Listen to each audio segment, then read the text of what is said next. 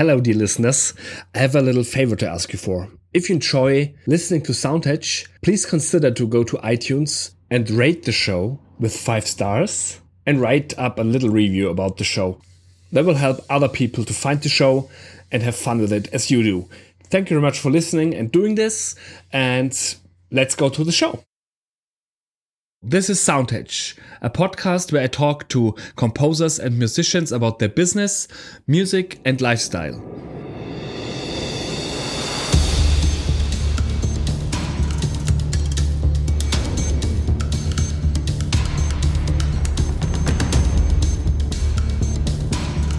Es ist eigentlich immer schon mein Ding gewesen, kreativ zu sein. Ich muss es einfach machen. In dieser Episode spreche ich mit Chris Gilcher, einem sehr alten und guten Freund von mir, ähm, wie er von Café Del Mar zur Filmmusik kam und was es für ihn bedeutet hat, mit einem Major Publisher zusammenzuarbeiten. Viel Spaß!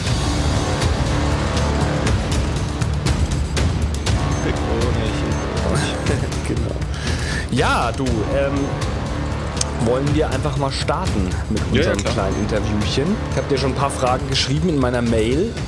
Ähm, nenn mir die eine Sache, von der du glaubst, dass sie dir den Erfolg beschert hat, den du bis heute erreicht hast. Ja, das ist bei mir eigentlich, denke ich mal, recht relativ eindeutig ist halt einfach dieses Feature auf der auf der Café Del Mar 4 und 5 Mhm, in, den, in den okay. Ende der 90er Jahre, weil da einfach äh, diese Titel Out of Time und und More Than Ever People Mhm. In der Folge nicht nur, dass sie sich äh, durch die Café Del Mar natürlich sehr gut verkauft haben, sie haben natürlich auch ziemlich viel Aufmerksamkeit ja auf sich gezogen und und äh, beide Stücke sind ziemlich viel auch so, so im Fernsehen gefeatured worden. Ja. Out of Time bei Vodafone, bei der Kampagne D2 wird zu Vodafone, ich glaube, ja, wann waren das? 2002 oder 2003 oder so. Und es war europaweit im äh, Kino, Fernsehen, Radio und so weiter, Internet. Genau, und das war halt schon eigentlich, also das kennen eigentlich die meisten Leute irgendwie und es ist, war schon relativ häufig ein Türöffner für mich auch. Ja. Und das ist auch äh, nach wie vor irgendwie ein, ein, also wenn du Leuten das erzählst, das ist, wie du gerade schon gesagt hast, das ist ein Türöffner und Genau, das ist ja. nach wie vor auch so ein äh, das Ding, wo du hast du damit, aber du hast ja vorher dann Musik gemacht. Wie kam das dazu, dass du dann kam dann erst dieses Filmgeschäft oder diese, dieses zum Bild musizieren, kam das dann erst dann auf oder war das vorher schon? Ja, eigentlich, also eigentlich kam es erst danach, wobei die, die ersten, ersten Schritte waren jetzt eben weniger für, für, für Fernsehen, Film, Werbung, sondern oder andere Medien, sondern eher äh, für, naja, damals die, die Anfänge der Computer, das ist Anfänge nicht, aber die Computerspiele eigentlich. Beziehungsweise nicht Ach ja. Spiele, sondern die Demos halt. Also es gab halt da, es gibt halt so eine äh, Demo-Scene sozusagen, die Mhm. halt alles Mögliche äh, aus dem Computer rausholen. Also die haben sich halt zum Ziel gesetzt, zum Beispiel damals auch auf dem C64 oder Amiga, äh, die, die, die beschränkten Grafikmöglichkeiten möglichst äh, auszureizen und äh, genau, und in diese so, sogenannten Demos, Grafik-Demos, Intros und so weiter, da, da habe ich halt angefangen, die Musik zu machen auf dem C64 und auf Amiga.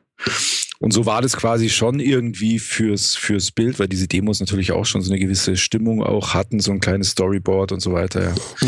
Also so ging das eigentlich schon los, als ich so 15, 16 war. Vor Äonen, vor Jahrzehnten, Dekaden, über Dekaden. Ja, auf jeden Fall, ja. Genau, und äh, genau darüber habe ich halt auch dann die Leute eigentlich so ein bisschen äh, kennengelernt, also äh, mit denen ich dann viel Musik gemacht habe und dann auch diese eben diese More Never People und Out of Time, also die ganzen, äh, das Projekt hieß halt oder heißt auch immer noch Levitation. Äh, das sind eigentlich so ziemlich die Leute, mit denen ich da schon relativ früh in meinen Teens, Teenager-Zeiten zusammengearbeitet habe schon, ja. Und bis heute ist da immer noch Kontakt da oder man arbeitet immer wieder mal zusammen. Aber so richtig, sage ich mal, dann dieser, dieser, äh, die, die, die Arbeit für, für Fernsehen, Film und so weiter, die Sachen, die ich dann gemacht habe, die kamen eigentlich erst so danach in den Folgejahren, ja. Also nachdem das eben passiert ist mit Vodafone, habe ich mir gedacht, das ist ja nicht schlecht, was da, was man da so verdienen kann. Ja. Das kann ich mir vorstellen, europaweit All Media, das hört sich spannend an, ja. Ja, da kam dann schon ein bisschen was rein und das, äh, ich meine, mich hat es schon immer interessiert und ich war auch immer schon so ein kleiner Cineast und von daher äh, hat sich da eins zum anderen ergeben und da musste man natürlich auch schon anfangen, ja, nach der 2000er äh, Wende. Äh, ich, ich sag mal so, Ende der 90er Jahre hatten wir halt einfach noch einen Vertrag, keine Ahnung, mit, mit einem Projekt bei, bei Virgin Records, beim anderen war ich bei Universal, da gab es schöne Vorschüsse, da war, da konnte man von seiner Musik eigentlich noch relativ gut leben. Man, welche äh, Zeit war das auch so 2000 rum? War das alles ja, zu ja, so Zeit? Davor, so, so, so zwischen 8, 97, 98 bis 2002. So. Und da war das alles noch relativ okay, ja, das ganze Musikgeschäft. Und äh, also zumindest, wenn man gute Kontakte hatte, halt in, in die Labels oder gesigned wurde, ja, da gab es halt einfach mal einen guten Vorschuss. Und in den Folgejahren wurde es halt immer schwieriger und man hat halt schon gesehen, dass die Projekte nicht mehr so gefunzt haben. Und genau, und da war das halt einfach ein bisschen die logische Weiterentwicklung, wenn man Musik macht, dass man halt sich irgendwo darauf verlegt, von dem man noch leben kann, ja. Genau, aber ich meine, so also Chillout ist ja heutzutage immer noch voll angesagt, nur sind die Margen da nicht mehr so hoch dann, oder? Genau, ja, ja. Ja, ja klar, wir finden ja auch immer noch da immer wieder mal auf einer Compilation statt und so. Es ist, kann man einfach nicht mehr vergleichen, was da äh, an, an Royalties gezahlt wird. Da ist also immer, jeder in dem Geschäft versucht irgendwie äh, im Sync Fuß zu fassen, dann natürlich, dass seine, seine Tracks irgendwo im Fernsehen gefeatured werden. Ja, genau das ist natürlich heutzutage nach wie vor ist dieses Lied, also dieses Modern Ever People, Levitation, äh, wenn ich bei, bei TuneSat oder so schaue, ist das nach wie vor, kommt, wird es immer noch gefeatured, jeden Monat irgendwelche Plays also davon und, als Hintergrundmusik von irgendwelchen Kochsendungen oder so, ist ja egal. aber das spielt ja keine Rolle, ne? Das ist die Top-Referenz, aber es ist, ist okay, ja. Also halt einfach immer wieder mal ein bisschen was rum. Mhm. Aber sag mal, dieser so ein Deal mit so einem großen Publisher, der kommt ja auch nicht einfach so zustande. Wie, wie, kam, wie, kam, wie kam der dazu, dass die euch gesigned haben und auch Vorschusszahlen? Ich meine, das ist jetzt nicht, also gerade heutzutage kann man sich das gar nicht mehr vorstellen, so richtig.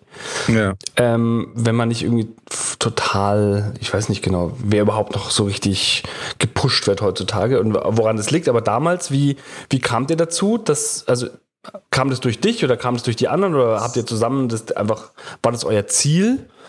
Ja, wir hatten, wir hatten damals so eine, Koop mit ein paar Jungs auf Ibiza und einer von meinen Partnern, also der, der, der, der Ingmar, der, der ist auch nach Ibiza gezogen vor 20 Jahren und äh, die haben da ein Label geführt und die waren halt da schon äh, Dance-Szene-mäßig bei Ibiza natürlich auch schon am Puls der Zeit damals. Und äh, ja, und da sind natürlich die ganzen Leute auch von den Majors runtergeflogen und haben da Party gemacht und die haben sich kennengelernt und, und keine Ahnung. Und äh, mein Gott, da macht man mal einen Segeltrip miteinander und quatscht. Und so kam das eben auch mit der Café del Mar und im Folge der Café del Mar, die damals schon bei, glaube ich, bei Universal oder Mercury war, äh, äh, haben die halt so ein bisschen äh, unseren Marktwert sozusagen erkannt, ja, und haben halt gesagt, okay, wenn ihr sowas in dieser Richtung macht, dann äh, lohnt sich das für euch vielleicht, ja, dass jetzt uns im Verlag kommt. Und so waren wir halt dann äh, bei Universal. Irgendwann sind wir dann da gelandet. Also das war jetzt we äh, weniger ich, sondern die Jungs auf Ibiza, die das dann gemacht haben, damals von dem Label. Und eben einer, einer meiner Kollegen bei dem, bei dem Projekt eben auch, der in diesem Label drin war. Und genau, so kam da halt eins zum anderen. Genau. Also die haben sozusagen vorgearbeitet schon. Also ja. wenn man so will, die haben ihre, ihre Finger da schon in dem Spiel gehabt irgendwie. Genau. Und es war auch, das kam halt, also der Deal mit Vodafone, das kam natürlich auch von Universal. Also da hat jetzt, da haben die natürlich ziemlich äh, Gas gegeben, dass die Tracks, die sie äh, im Portfolio haben, dass die natürlich bestmöglichst verwendet werden. Und das war natürlich für uns ein Riesenvorteil, dass da doch einiges äh, funktioniert hat. Ist auch so eine andere Geschichte, das glaube ich kam nicht über Universal, aber äh, also einer meiner Tracks oder unserer Tracks, aber es ist witzigerweise einer, den ich mit 16 eigentlich zu Hause geschrieben habe, irgendwie die Melodie und die war dann auch auf unserem ersten Album drauf. Der Track hieß Out of Time, den haben wir dann zusammen fertig gemacht. Das ist schon eine Koop, die natürlich gemeinsam entstanden ist.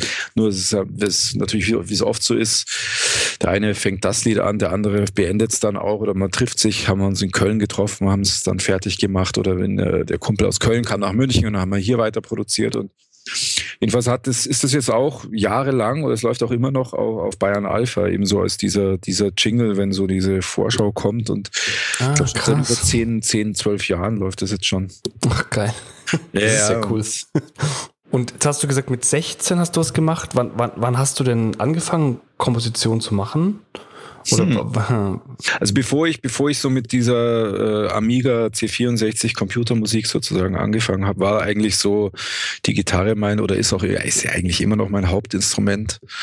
Also ich habe mit, mit, mit sieben, sechs oder sieben mit Gitarre angefangen, dann mit elf E-Gitarre und dann mit, ich glaube mit zwölf, dreizehn habe ich dann das erste Mal habe ich so angefangen, rum zu experimentieren. Da hatte ich einen Kumpel hat ein Schlagzeug im Keller, dann habe ich als allererstes so auf meinen Kassettenrekorder so auf Aufnahme gedrückt, okay. Play und Aufnahme gemeinsam und dann halt hier Schlagzeugbeat aufgenommen, dann äh, habe ich meine Gitarre genommen, habe einen zweiten Kassettenrekorder genommen, das, was ich aufgenommen habe, über Luft Wieder aufgenommen. gespielt und dann ah. über war ich zwischendrin gesessen, habe dann die äh, Gitarre aufgenommen und, und das Schlagzeug, das abgespielt wurde und das gemeinsam wieder auf ein zweites Band aufgenommen. Ah, geil. Das dann mhm. wieder in den anderen Kassettenrekorder und dann habe ich einfach meine Gitarre so versucht, so eine Oktave runterzustimmen, was schrecklich klang.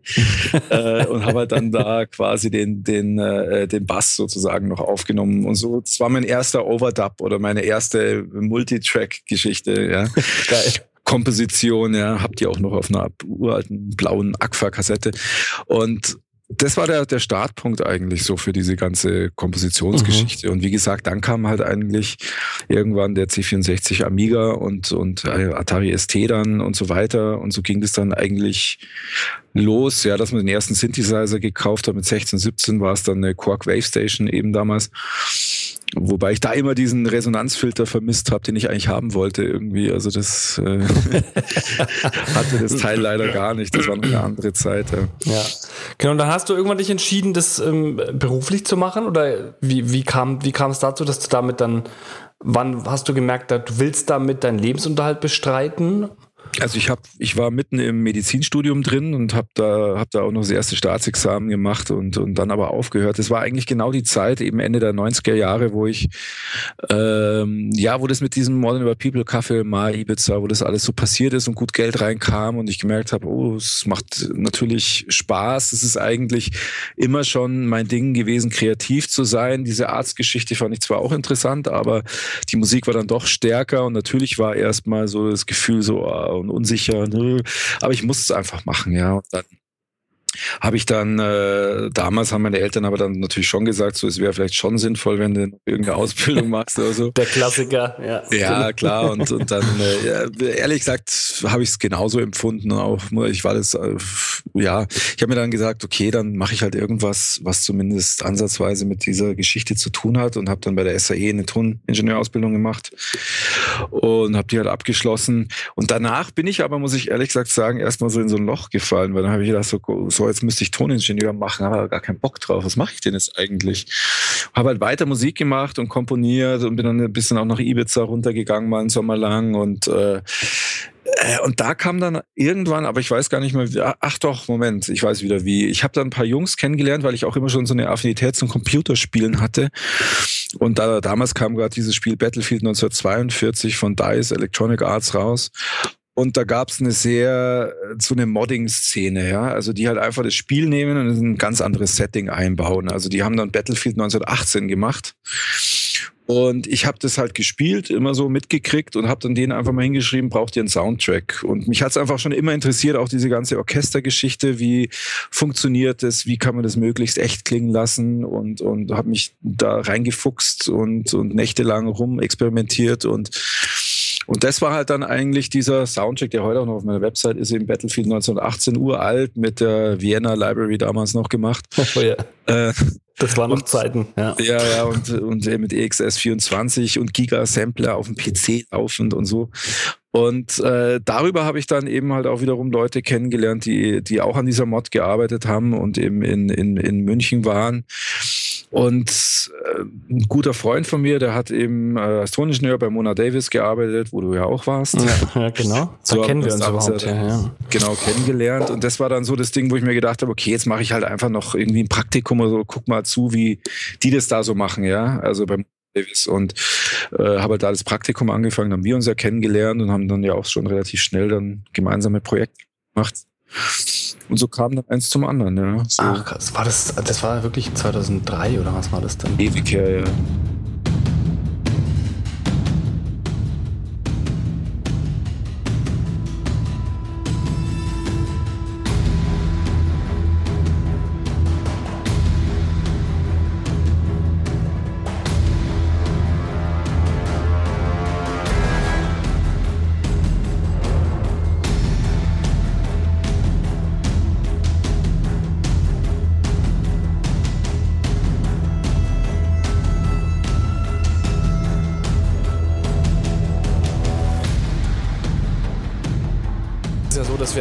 Bestimmte Entscheidungen treffen aufgrund äh, von Leuten, die uns vielleicht irgendwie ähm, ein bisschen unter die Arme greifen. Also zumindest bei mir war das so, dass ich ganz viele, ganz viele den Weg so gegangen bin, weil halt Leute gesagt haben, probier doch mal das aus. Und da ist meine Frage, äh, was ist ein, ein Ratschlag, den du bekommen hast, den du als also wegweisend empfunden hast oder der beste Ratschlag, den du bekommen hast in deiner Karriere bis jetzt? Ich weiß, ganz ehrlich, also äh, muss ich sagen, muss ich glaube ich sagen, äh, dass das meine, meine, meine, meine Eltern sogar waren ein bisschen. Ja? Also gar nicht so aus dem Bereich, sondern eher meine Eltern, wo ich sehr, sehr, sehr überrascht war, weil äh, ich meine, du weißt ja, in diesem Business ist alles immer ein bisschen auf und ab und es gab natürlich auch Zeiten, wo es mir echt schlecht ging, ja, und wo ich auch ein bisschen an mir gezweifelt habe und nicht mehr wusste, wie es weitergeht. Und da hat meine Mutter einfach zu mir gesagt, hat, äh, Chris, mach einfach das an, äh, was, was du kannst. Es hat schon seinen Sinn, welche Entscheidungen du mal getroffen hast in wichtigen, in so wichtigen Zeiten. Und du kannst es schon. Und mach einfach weiter und bleibe beständig, bleib dran. Und äh, äh, das wird immer noch rauf, runter und nach links und rechts pendeln, aber geh den Weg weiter, mit dem du glücklich bist. Und das hat mir eigentlich schon, da denke ich oft dran. Das, das, ist ein ja. super Ratschlag, ja. Also ich meine, dass man, es ist ja doch immer so, wie du es gesagt hast, es ist ein Auf und Ab Mm, mal mehr, mal weniger und dann äh, der Zweifel kommt immer steht eigentlich immer hinter der Tür, gerade weil man auch so yeah. aus seinem Herzen heraus ja was macht und immer denkt, na, bin ich jetzt nicht gut genug, ist meine Musik nicht gut genug, warum mögen die Leute es nicht oder woran liegt das eigentlich alles, ja? Genau, selber der, also dieser Kritiker, der, wenn du in einer bestimmten Stimmung auch bist, äh, äh, wo du dann vor der, vor der, vor der Wand stehst und denkst irgendwie so, oh Gott, irgendwie, das ist ja schrecklich, was ich da gerade mache, also ich kann es ja gar nicht, das ist ja ganz schlimm. Und dann muss man halt einfach mal aufhören und, äh, äh, naja, einfach mal die raus rausgehen und eine Runde laufen oder was weiß ich und dann nochmal drüber hören oder es einfach liegen lassen, was Neues anfangen und, und so weiter. Ja, also äh, da entwickelt man dann mit der Zeit ja dann doch so ein paar Strategien, wie man ja, absolut. dieses Gefühl umgehen kann. Ja, ja genau. Ich meine, die eine der größten Ängste ist ja auch, man zweifelt ja nicht einfach so, sondern weil ja auch oft tatsächlich der Fall ist, gerade wenn man im Auftragsmusikbereich arbeitet, was wir ja beide tun oder irgendwie, worum es ja eigentlich hier geht, ist, dass man ja mit der Arbeit, die man macht, zurückgewiesen wird. Ja, dass das nicht passt, aus welchem Grund auch immer. Auf jeden Fall heißt es, du hast nicht gewonnen, den Pitch oder du, deine Musik ist es nicht geworden. Und ähm, das ist eine der größten Ängste, also zumindest für mich. Und ich habe es jetzt in den letzten, also das ist, glaube ich, insgesamt so das ein bisschen, worauf alle so ein bisschen uh, sich fürchten. Und erinnerst du dich an ein bestimmtes Ereignis? an dem du das festmachen kannst, wie du mit Zurückweisung umgehst oder umgegangen bist oder in Zukunft umgehen wirst? Mm. Mm, ja, ja, ja, ja, ja.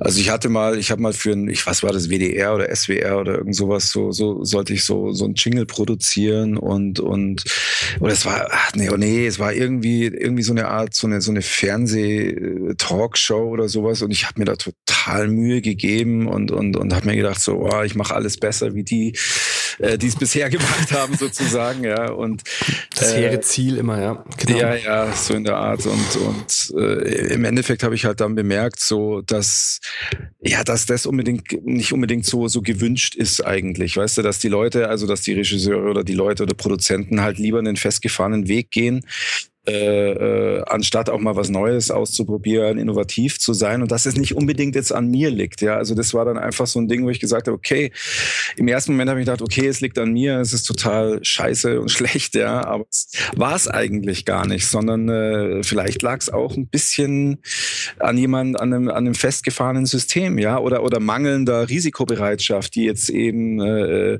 ja, also man man lernt natürlich daraus auch irgendwie seine eigenen Ansprüche vielleicht nicht ganz so hoch zu setzen sondern einfach natürlich als Dienstleister eher zu arbeiten und zu sagen, okay, man liefert halt dann doch genau das, was man abliefern soll äh, versucht aber äh, Möglichkeiten zu finden, wo man sein ganzes Potenzial trotzdem irgendwann mal auch ausschöpfen kann. Ja? Also das ist natürlich schon der Ziel. Ich, ne? Genau, ich habe immer die Überlegung gemacht, wenn es um solche Sachen geht, dass man weiß, das ist eher eine konservative Anfrage so.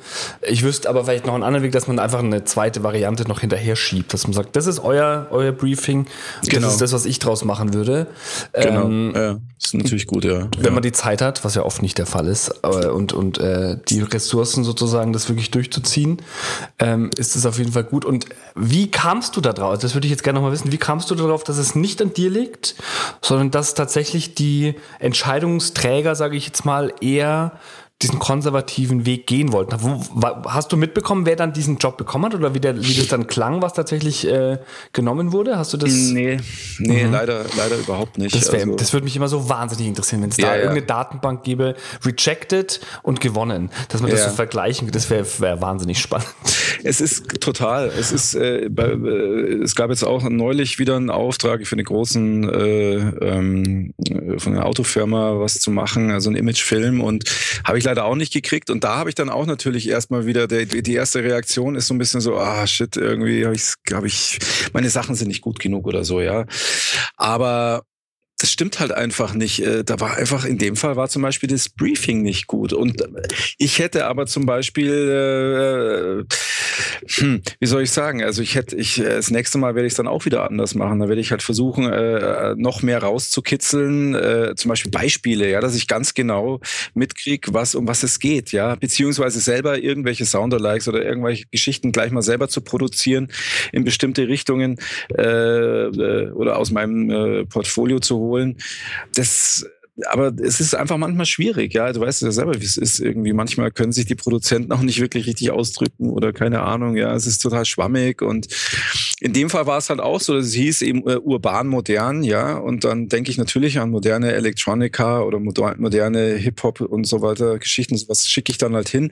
Endeffekt wurde halt ein locker flockiger Gitarrentrack genommen, ja. Und damit konnte ich halt so überhaupt nichts anfangen, ja. Also vor allem die, die Diskrepanz so ist ja schon groß, ja. Ja, also, ja, absolut, ja. Ne? Und äh, beim nächsten Mal weiß ich aber mit dem Kunden schon wieder ganz genau, dass, dass genau. man dann genau. halt doch wahrscheinlich das Briefing noch eingehender äh, machen muss. Ja, und auch hinterfragen muss. Also ganz oft. Muss, ja. es, also ich meine, entweder man kennt den Kunden über Jahre und weiß, was der meint, wenn er sagt, er meint, sagt urban oder man, man die, die Kunden lernen hm. ja auch von uns, ja, ja wie ja. wir über Musik sprechen und dann, äh, also ich habe es oft gemerkt, dass sie dann die Phrasen und die Wörter und Worte und ähm, sozusagen übernehmen und sagen, ähm, dann irgendwann wissen sie, dass es halt eine Gitarre ist und keine Trompete, die sie da genau. hören. Ja? genau, ja.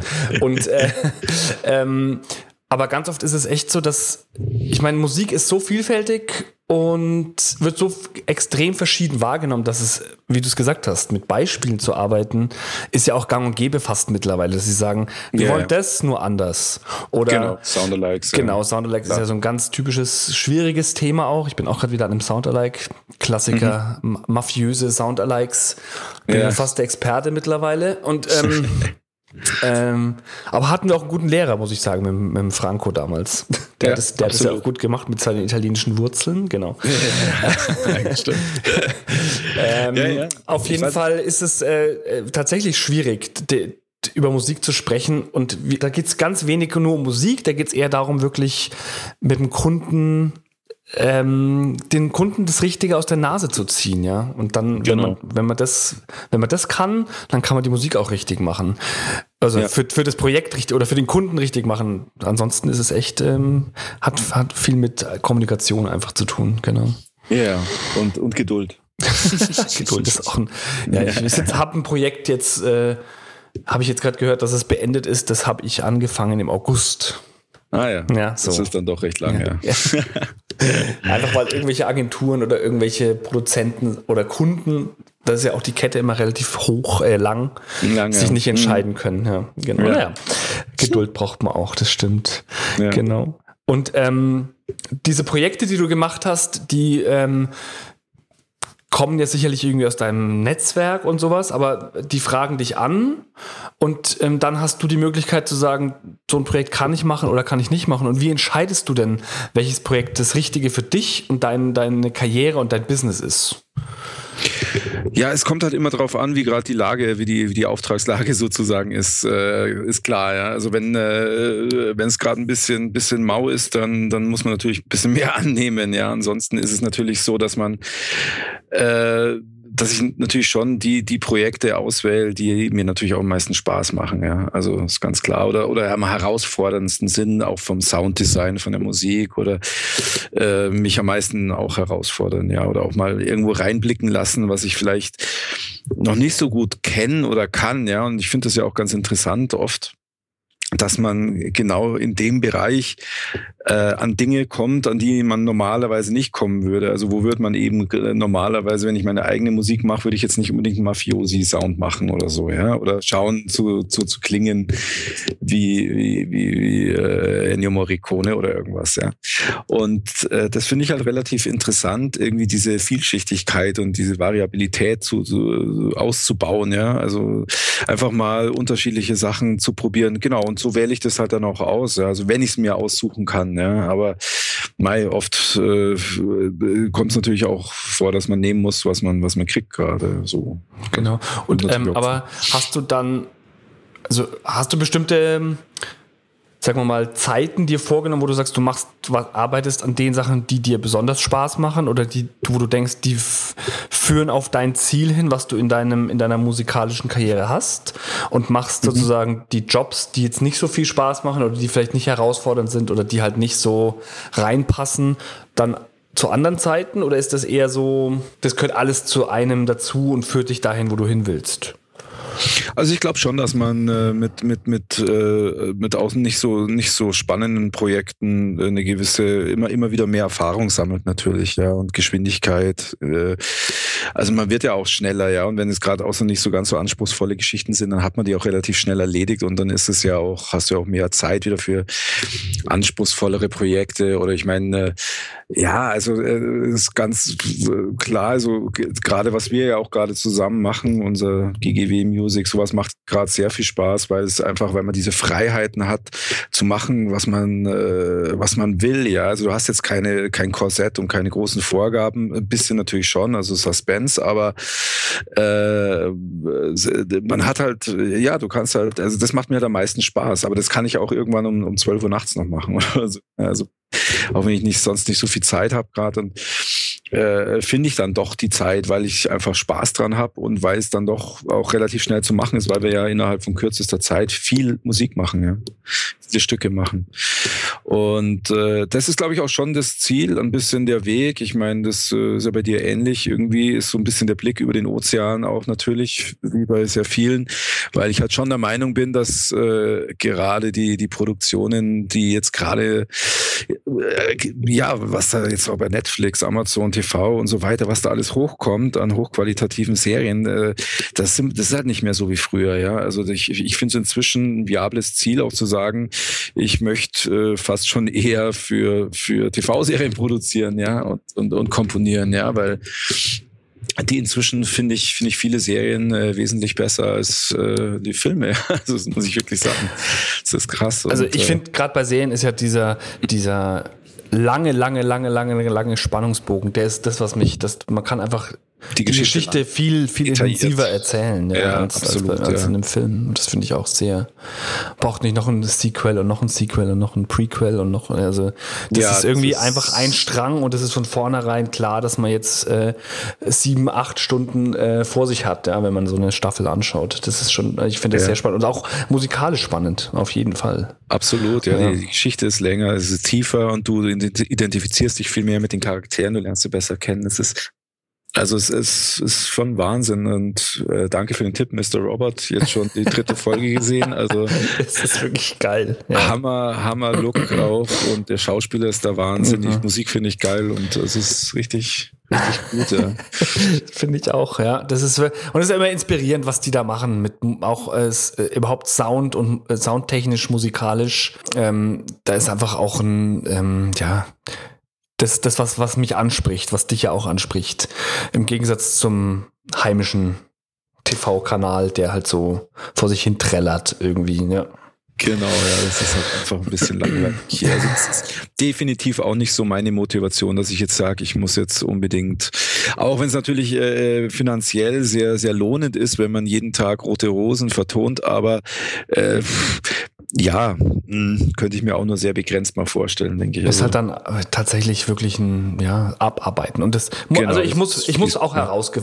Ich glaube, dass Rote Rosen zum Beispiel diese Soaps extrem herausfordernd sind. Einfach deswegen, Ja, weil ja. Äh, aufgrund der täglichen Arbeit und aufgrund das, das auf ähm, jeden Fall, der Sound hat ja auch eine spezielle ähm, Form. Also es ist ja nicht, also es ist ja auch was, eine spezielle Art, so zu komponieren. Also ich finde das äh, schon bewundernswert. Absolut, Aber, aber nee, meins wäre also- jetzt nicht. Also, Nee, meins eben auch nicht. Also ich sage, ich finde das Wahnsinn, wenn das jemand so, so, so macht. Und es ist natürlich auch, äh, äh, wird halt gut vergütet auch. natürlich auch. Es ist ja klar, allein die GEMA, was darüber kommt, ist schon der Wahnsinn. Aber äh, du, ich wüsste es auch nicht, wenn jetzt jemand herkommen würde und sagen würde, hey, hast du Bock, das zu machen? Wahrscheinlich würde ich jetzt auch nicht Nein sagen, für eine Zeit lang das mal zu machen. Aber mein Ziel ist es nicht sozusagen, dass ich sage, darauf will ich jetzt hinarbeiten, so, sondern also da möchte ich schon Ja, was man so hört, ist das ja dann schon, das- also wenn man so eine, wenn man das eingeht, dieses Commitment zu so einer Serie, Ja. da kann man sonst nichts mehr machen. Da Nee, da, dann- da, da ist kannst du dein gesamtes Leben und Privatleben aufgeben, glaube ich. ne? Genau. Und da wäre mir, wär, müsste ich mich schon fragen, ob ich das will. Aber Das auch, ja. wenn ich die Möglichkeit hätte, weiß ich nicht, ob ich Nein sagen würde. Ja, man kann es ja als Team machen, weißt du, oder so. Das Ja, ist anders richtig. geht's auch gar nicht, glaube ich. Also äh, wenn dann äh, macht man das als Kompositionsteam und dann ist es nicht so tragisch. Und die, das ist eben das, was eh heutzutage wesentlich besser geworden ist, finde ich. Diese ganze Team Teamarbeit. Es ist nicht mehr so alles so so total äh, sehr einzelkämpfermäßig und so. Und Ja, das, Das ist, das ist durchaus, ja, diese Möglichkeiten sind heute tatsächlich unbegrenzt. Da geht es einfach darum, dass man es macht, Ja. denke ich mal. Genau. Ja, da, wenn wir gerade über die, die Ziele und so da, den Traum sprechen, stell dir mal vor, wir sitzen hier in einem Jahr zusammen und du schaust auf das zurück, was du erreicht hast. Was, was ist es, was du ähm, erreicht haben willst zu dem Zeitpunkt? Oder wa- was wäre es für dich, wo du sagen würdest, da, da kannst du stolz drauf sein, das ist ein tolles ähm, Vermächtnis oder sowas. Ja, also was, äh, es sind sind so ein paar Dinge, ja. Also es ist so nähere Sachen, so, so realistischere Sachen. Die anderen Sachen sind ein bisschen weiter weg, aber äh, unsere Library eben, dass die sich irgendwie etabliert, ja. So GGW Music, das fände ich ganz toll, wenn sich da einfach ein bisschen was draus ergibt, so dass, dass, dass unsere Musik viel im Fernsehen gefeatured wird. Ähm, weiterhin fände ich es einfach schon auch mal wirklich interessant, irgendwie eben diesen, diesen Sprung äh, Ins kalte Wasser über den Teich. über den Teich mal zu versuchen und zu, einfach nur mal zu gucken, was ich war auch noch nie in den USA, ja. Also ich möchte es schon auch mal sehen, ich möchte da mal reinschnuppern, ich möchte mal gucken, wie es abläuft, ob es überhaupt mein Ding ist.